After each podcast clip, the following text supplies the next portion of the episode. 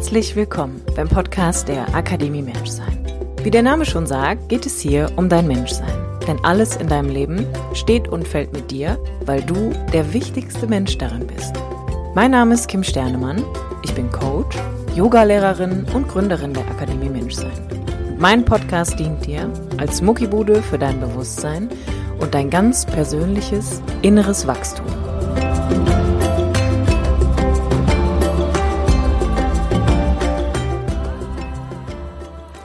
Hallo und herzlich willkommen zu einer neuen Podcast-Folge von deinem Beziehungs- und Gefühlspodcast mit mir, Kim Sternemann. Ich darf seit acht Jahren als Coach tätig sein und begleite Menschen dabei, ihr Beziehungserleben zu verbessern und mit ihren Gefühlen umgehen zu können. Ich freue mich, dass du eingeschaltet hast zu der heutigen Episode, wie du Stress und Gefühle regulieren lernen kannst. Hier nochmal der Hinweis, dass du in den Show Notes alles weitere zu meiner Arbeit findest, bei Instagram, Facebook, natürlich auch meine Website und auch die Möglichkeit, aktuell mit mir in einer 1 zu 1 Begleitung zusammenarbeiten zu können in meinem Coaching-Programm namens Beziehungsweise. Dazu findest du alles weitere in den Show Notes für den Fall, dass du dir bei deiner aktuellen Thematik Unterstützung brauchst. Dazu findest du ein Bewerbungsformular und dann gibt's erst einmal ein kostenloses Analysegespräch zu deiner aktuellen Thematik und dann erkläre ich dir alle Möglichkeiten für eine Zusammenarbeit. Jetzt aber erst einmal viel Spaß bei der heutigen Podcast-Folge wie du Stress und Gefühle regulieren kannst. Wonach sehnst du dich? Ziemlich sicher nach innerer Ruhe, Frieden, Entspannung oder vielleicht Gelassenheit. Woher weiß ich das? Das wünschen sich die meisten Menschen. Jedoch ist Entspannung nichts, was du machen kannst. Ich sag's nochmal, weil es so wichtig ist. Entspannung ist nichts, was du tun kannst, was du machen kannst. Jetzt fragst du dich vielleicht, wie kann das sein, Kim? Es gibt doch tausende Entspannungsangebote. Ja, das ist korrekt. Und die bringen auch was. Allerdings nur kurzfristig und bedingt, denn es ist Symptomlinderung. Und lass mich dir das von jemandem sagen, der fast acht Jahre fünfmal die Woche morgens um sechs in die Yogaschule geeiert ist und schon auf dem Weg dahin total gestresst war und von vor allem davon, dass ich die ganze Zeit dachte, ich mache doch so viel Yoga, ich muss doch endlich entspannt sein oder ich müsste doch entspannter sein, wenn ich schon so viel Yoga mache. Und im Kern ist eigentlich immer nur das Symptom gelindert hat, dass ich schon auf dem Weg dahin total gestresst war und mich hinterher reguliert gefühlt habe, dafür aber auch 90 Minuten Hardcore Sweaty auf der Matte geturnt habe. Und bevor ich tiefer in die Thematik einsteige, hier tatsächlich auch nochmal ein Disclaimer, der ganz, ganz wichtig ist, um diese Gesamtthematik eigentlich erfassen zu können.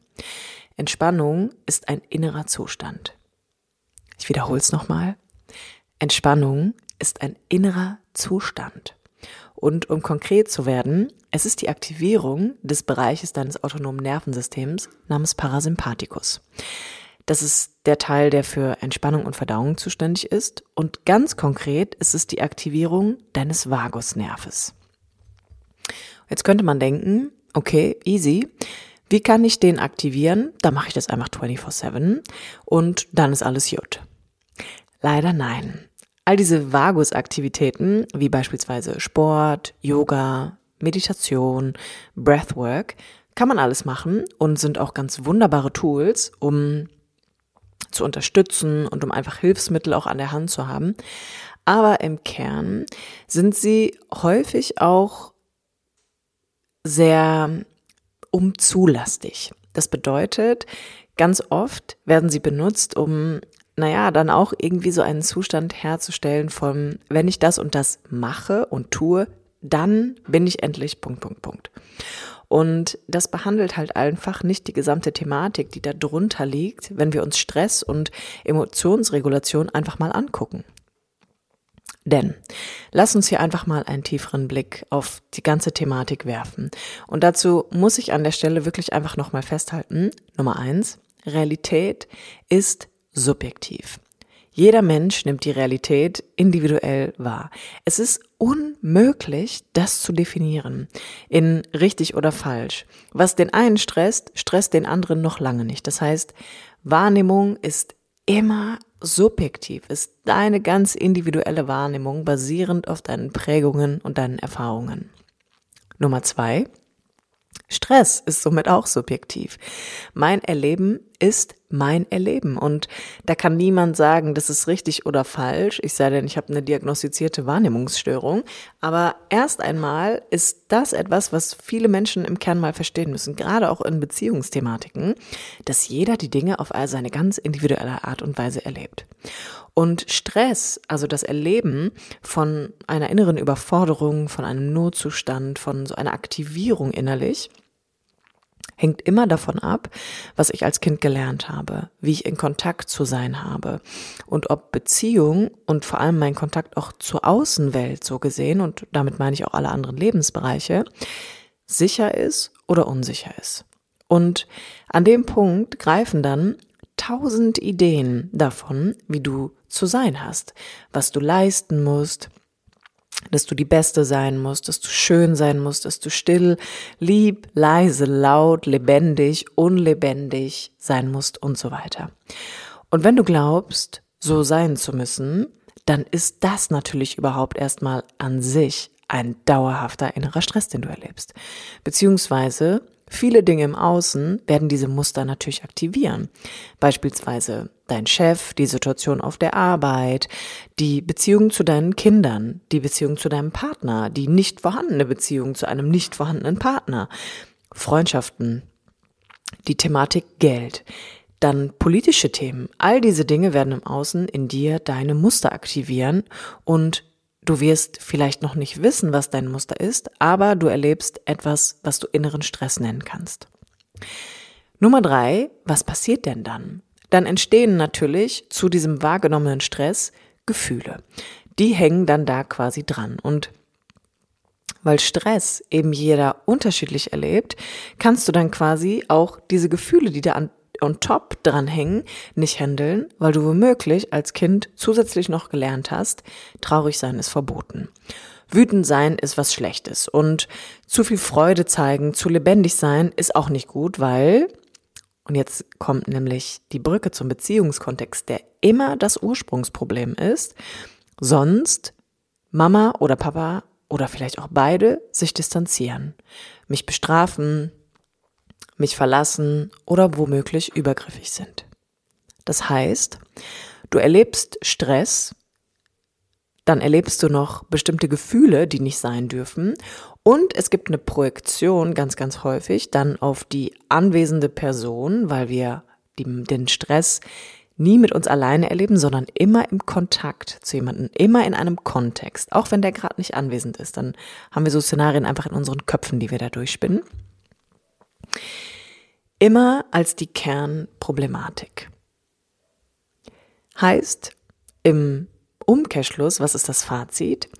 Heißt, das, was dich und wer dich stresst, hängt von deinem Bildungssystem ab. Beziehungsweise nicht von deinem Bildungssystem, sondern von deinem Bindungssystem. So. Nochmal. Das, was dich stresst und wer oder was dich stresst, hängt von deinem Bindungssystem ab davon, wie du mit deinem inneren Erleben vertraut bist und welche Ideen du darüber hast, sein zu müssen. Schrägstrich, welche Ideen du gelernt hast, welche Gefühle hier verboten sind, die ich nicht zeigen darf, die ich vielleicht auch noch nicht mal fühlen darf oder wo ich befürchte, wenn ich sie fühle, dann überwältigen sie mich. Und das Problem an der Stelle ist, für die meisten Menschen ist Stress was total Normales geworden. Also eine innere Überforderung ist für die meisten Menschen Daily Business. Jedoch, die Gefühle, die natürlich mit diesem inneren Erleben einhergehen, sind häufig auch der Ursprung davon und sie werden als extrem bedrohlich wahrgenommen. Welche Gefühle sind das im Kern? Häufig ist das Traurigkeit, Wut oder Freude. Und an der Stelle mag ich dich mal fragen, welches Gefühl lebst du nicht aus? Welches Gefühl erlebst du als bedrohlich oder möchtest du nicht fühlen? Ist es eher Traurigkeit oder Wut oder ist es deine Lebendigkeit, also vielleicht dein Lautsein und dein Überschwinglichsein? Und wenn du gelernt hast, bestimmte Gefühle zu unterdrücken, dann macht das alleine natürlich schon total viel Stress. Das muss erstmal klar sein. Das heißt, du bist dann schon im Ursprung täglich damit beschäftigt, dass du diese Gefühle nicht erlebst, beziehungsweise dass die nicht an die Oberfläche kommen und womöglich auch noch von jemand anderem gesehen oder identifiziert werden. Und das allein ist schon so ein man könnte sagen, so ein Minimum an Stresspegel, womit der Durchschnittsbürger zu kämpfen hat. Dass er versucht, bestimmte innere Erlebnisse, also Gefühle ist ja auch ein inneres Erleben, von sich fernzuhalten.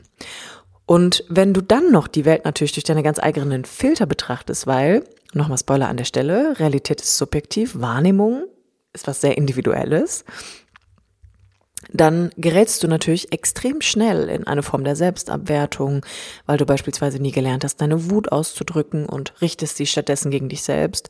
Oder du fühlst dich häufig einsam und allein und irgendwie verlassen und versuchst die Traurigkeit darüber einfach zu verstecken und befürchtest vielleicht, dass du dann für immer traurig bleibst, wenn du das jetzt zulässt. Und dann hast du Safe Dauerstress 100. Und der entsteht häufig einfach dadurch, dass du dir tagtäglich so viel Druck machst, anders sein zu müssen, anders fühlen zu müssen, etwas nicht fühlen zu wollen oder zu können und dir durch diese Vorgehensweise eigentlich das nötige Containment, also der nötige innere Raum fehlt, deine eigenen Gefühle halten und somit fühlen zu können.